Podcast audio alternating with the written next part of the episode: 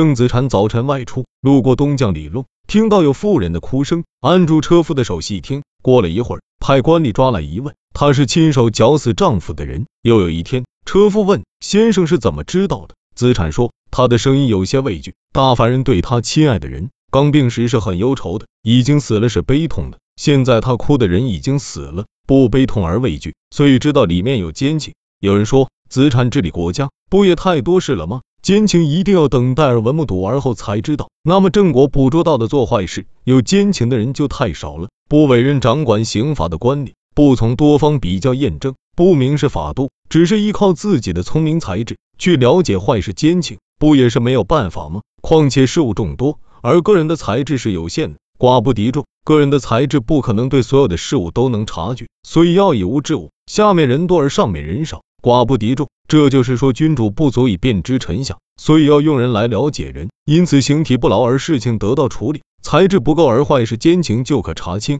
所以宋国人有句话：一只小雀飞过一，依就一定能射到它，那是意在骗人。如果把天下当作罗网，那小雀就逃不掉了。要说了解奸情坏事，也有大的罗网，任何奸情也不会逃脱的。如果不考究它的道理，只是用自己的主观判断为手段，那子产也是骗人了。老子说，用智慧来治理国家是国家的大害，说的就是子产一类人。六，秦昭王问左右说，眼下韩国和魏国同他们建国初期比较，是开始强了，还是现在？左右回答说，比开始弱了。眼下如二，魏秦同以前的孟尝、毛毛谁强？答说，不如。王说，孟尝、毛毛率领强大的韩魏之兵，还不能把我怎样？左右说，那太对了。中期把秦一推，说大王推断天下的情况是不对的。晋国在六卿执政时，智是最强，灭了范氏、中行氏，率领韩魏两家之兵而为赵氏，引金水灌城，城墙只差三板高就被淹没了。智伯出巡，魏宣子赶车，韩康子护卫。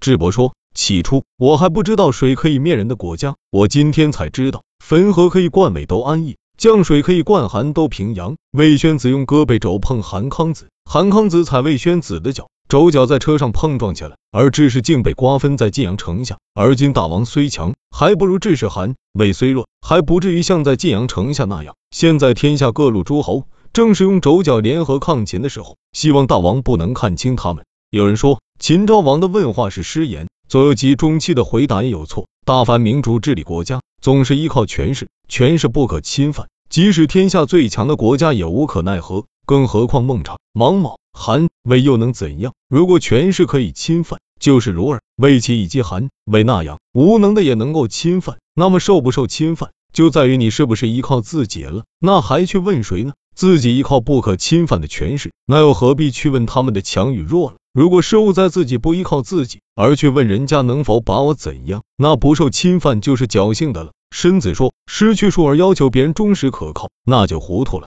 就是说的秦昭王那样的人，智伯贪得无厌，率领韩康、魏宣两家攻赵，却还想用水灌城而灭掉他们的国家，这就是智伯之所以国王身死，头颅变成银杯的原因。如今赵王问他们比当初强不强，难道是怕引水灌城的祸患发生吗？虽然有左右进士，但他们并不是韩康子、魏宣子，怎么能有肘脚的事情呢？然而中期说不要看清，这是不切实际的话。况且中期的职责是演奏琴瑟，弦音调整不好，曲调演奏不精，这是中期的事，这是中期侍奉昭王的职责。中期能很好的完成职务，还不一定能满足昭王，然而却去做他不懂的事，难道不荒谬吗？左右回答比以前削弱了和不如就可以了，还说太对了，就是阿谀奉承了。申子说，办事不要超越职权，分外的事随之不言。现在中期对不知道的事还讲，所以说昭王的问是失言。左右和中期的回答有错。七管子说，看到合乎法度的事，又有验证，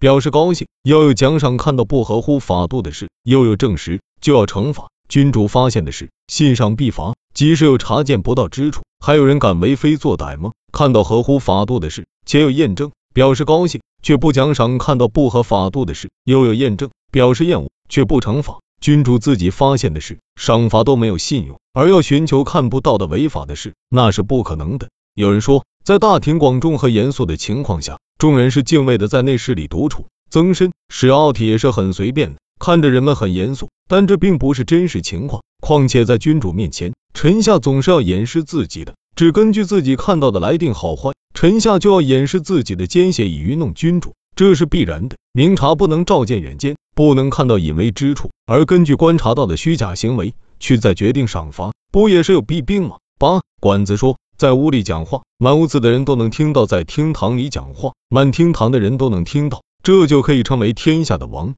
有人说。管仲所说的在屋里讲话，满屋子的人都能听到；在厅堂里讲话，满厅堂的人都能听到，并不特指关于日常饮食嬉戏的小事，肯定是说的大事。君主的大事，不是法制就是权术。法制是编写成典籍，安置在官府，发布到百姓中的；权术是藏在君主心中，用以对众多事物的了解，而在暗中驾驭群臣的。所以法制越明越好，而权术可不能显露出来。因此，明主讲法治时，国内平民没有听不到的。就不仅仅是满厅堂的人都能听到了而运用权术，就是亲信、近视也都无法听到，更不能让满屋的人知道。而管仲说在屋里讲话，满屋子的人都能听到；在厅堂里讲话，满厅堂的人都能听到，这可不是懂法术的人所讲的话。